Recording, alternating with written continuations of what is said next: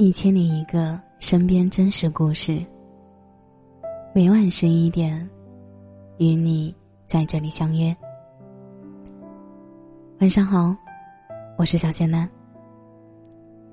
今天给大家带来的故事是：你很迷人，但我得回家了。二零零四年，我在驻马店一高念高一。学校位于解放路中段，我家在雪松路最东段，中间隔了十四站公交车。我理所当然的住进集体宿舍，内心有种细微隐秘的喜悦。没有人知道我有多想离开雪松路五十一号，因为这个地址对应的是。驻马店最大的精神病医院。爸妈是医院的医生，我从出生的那天开始，就住在红砖小楼的家属院。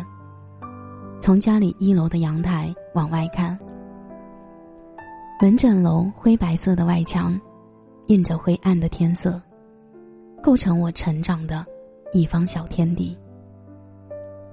我对驻马店最早最深刻的记忆。不是靖宇广场热闹的庙会，也不是扎牙山美丽的风光，也不是闻名全国的小磨香油，而是穿着蓝色条纹住院服的精神病人。小时候和伙伴们蹲在地上摔方宝，一抬头，时常会迎上一张怪异的脸，我们吓得哇哇大哭。在一个少女的心里，恐惧。远大于对病人的同情。去解放路念高中，我以为是个新的开始。可那个周五的黄昏，我在公交站等车，遇上班上的同学，他们问我家在哪里时，我支吾了半天，委婉的说了句：“八路车底站那儿。”大家迅速的笑成一团。哦，你住精神病院呢？我落了个大红脸。于是时常有人拿这个打趣我，甚至到了后来，班上骂谁不正常，就会说一句：“你去坐八路吧，或者你该坐八路了。”我几乎就要恼羞成怒，却也不想因此失去朋友，只能配合的笑笑。少女的内心不可避免的觉得孤独。夕阳的薄影里。我看着眼前的小城，觉得自己惆怅的像个落寞的诗人。还好不久之后，我有了闺蜜王大花。那天后排的同学又拿八路车取笑我，王大花从座位上站起来说：“哎，又完没完？”那一刻，我觉得那么柔弱的她，美得像个侠女。王大花来自汝南县城。作为腿长肤白、说话温柔的姑娘，王大花也有自己的烦恼。她像纠结于驻马店为什么叫驻马店，而不叫汝南一样，纠结于自己的名字。而我总是幸灾乐祸的说：“大花大花，别难过了，明天早上去喝胡辣汤哦。”然后他就咧开嘴笑了。成。学校门口的小巷有驻马店随处可见的胡辣汤。味道好，还有养眼的帅哥。小老板长得高高瘦瘦，浓眉大眼，他扯着嗓子喊：“胡辣汤”的声音，婉转动听的像奶奶在唱豫剧，而他盛汤的动作如同行云流水，一气呵成。盛完汤，再用沾了小磨香油的小勺再划过一条弧线，漂亮的香油花绽放汤中。驻马店人喝汤一定要有小磨香油来锦上添花，这样看起来赏心悦目，闻起来香气四溢。我和王大花就着胡辣汤，一人两个油馍，一边吃一边替帅哥惋惜，这颜值怎能藏在身相人不知？感叹完一碗热汤已经下肚，胃暖了，人也有了精神。那是有爱情在心底发萌的年年纪，我和王大花觉得风景在别处，收到的情书全被折成纸飞机，飞向了远方。时间都用来读书，唯一的放松方式是躲进网吧看两场电影，听一首《外面的世界很精彩》，然后凑在一起幻想着驻马店以外的世界。有天从网吧出来，王大花指着夜幕下的驻马店，像是对我，也像是对他自己说：“这座城有什么呢？破败的建筑，廉价的香烟。”以及听上去土得掉渣的河南话，必须走出去啊，走向远方，走向繁华的大都市。我觉得他说这句话时的样子，像是在心里装了一片海，美得气贯云霄。我们说好要一起走出去，但我失约了。高考时我的分数刚过本科线，家人求问。将我的志愿改成了开元路上的黄淮学院，而王大花如愿去了北京。我为此失落了一整个夏天。王大花安慰我，四年后他在北京等我。一直到多年后，我才知道，命运有时倔强的像个小孩儿，很少按照我们规划的路线行走。在黄淮学院，我有过一段困顿期。像是将自己困在时间的狭缝里，看不到光亮。直到后来遇到青岛男孩池北，谈了我人生中的第一场恋爱。池北是室友的同学，那天在学校门口的大排档，我和池北在月泉啤酒和青岛啤酒哪个更好喝的问题上，上演了一场精彩的辩论。在我喝完四瓶啤酒。和他争论了一晚上的第二天，收到池北发来的短信，他说：“姑娘，我好像喜欢上你了。”我就这样欢欢喜喜的迈入了我的初恋。那时王大花在北京和一个本地男生谈恋爱，我们都非常默契的试图以爱情的方式远离驻马店，仿佛只要不是驻马店，任何一个地方都是好的。池北是带着诗意来驻马店的，从沿海城市的繁华，来到中原城市的破落，心里的落差可想而知。所以这个男生时常温柔的说：“还好有你。”我和池北之间最美好的回忆，是骑着单车穿过这座小城的一条条街道。街头的戏曲角，有老人唱着豫剧，天中广场的儿童乐园。有小孩欢快的嬉闹声，初春时踩着自行车去老乐山踏青。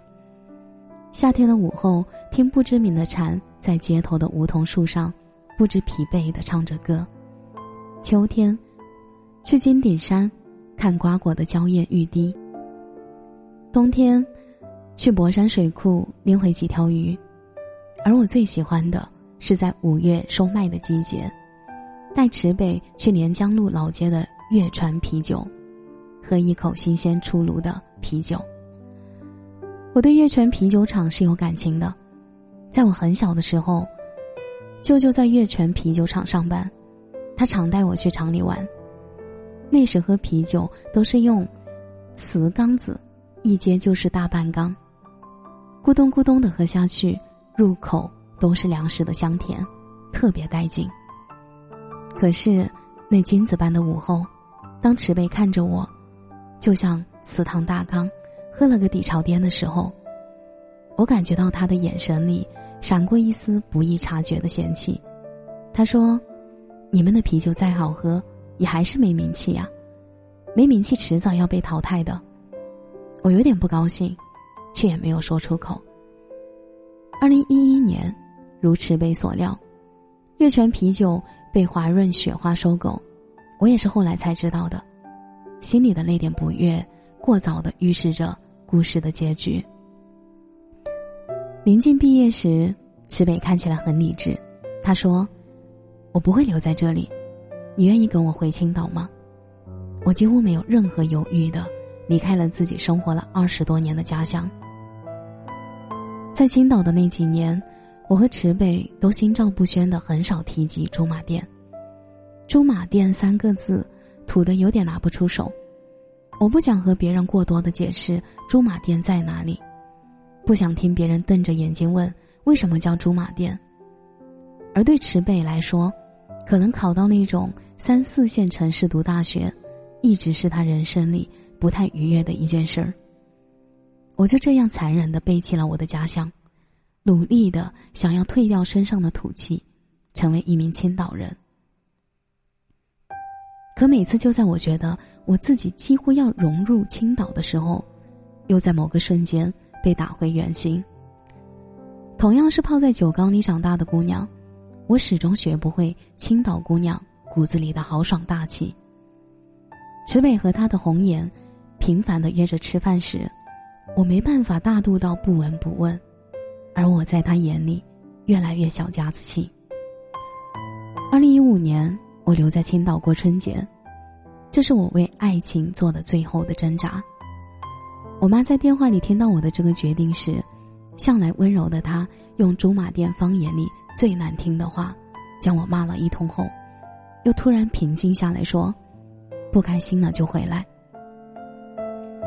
这一年春节，一向低调的驻马店，因为改名事件意外的上了热搜榜。那天，我和池北去参加他的同学聚会，席间有人突然说：“那，看这条微博，猪马店人可真纠结。叫猪马店和叫汝南能有什么区别？反正都是个上不了台面的小城。”我的脸刷的就红了。如果池北能稍微的争辩几句就好了，可他却附和着他们说：“就是就是。”我知道，我们的爱情完了。也是那个瞬间，我才明白，对于家乡，自己可以嫌弃，可以远离，却没办法允许别人说他一句的不好。青岛很好，池北也很迷人，但。我想我得回家了。离开驻马店的第三年，我买了一张回家的单程车票。从火车上下来时，王大花开车来接我。他在大学毕业那年回了驻马店。可能连我们自己也没有想到，当初一心想要离开的两个女孩，最后都心甘情愿的在这里尘埃落定。经过解放路时，我像是隔着时光。看到那一年的我和王大花，手指着远方，画出大片的未来。现在，驻马店还叫驻马店，王大花还叫王大花。卖胡辣汤的帅哥也还是那么好看，一切好像还是原来的样子，但到底还是不一样。老城区在改建，新城区在崛起，我家也在开发区买了新房。从医院的家属院搬了出来，在这座城市的落日余晖里，我看着他一点点渐入佳境。这里没了一骑红尘，没了驿站，没了月泉啤酒，但这里有一个比昨天更好的驻马店。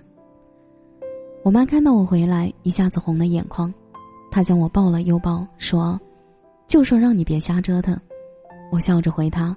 不折腾，怎能知道驻马店的好？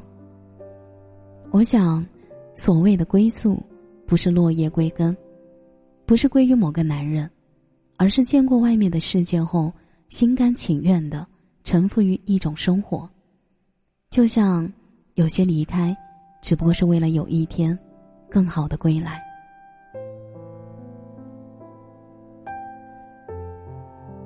感谢你的收听。这里是一千零一个身边真实故事。每晚十一点，我都在这里等你。节目的最后，祝你晚安，有个好梦。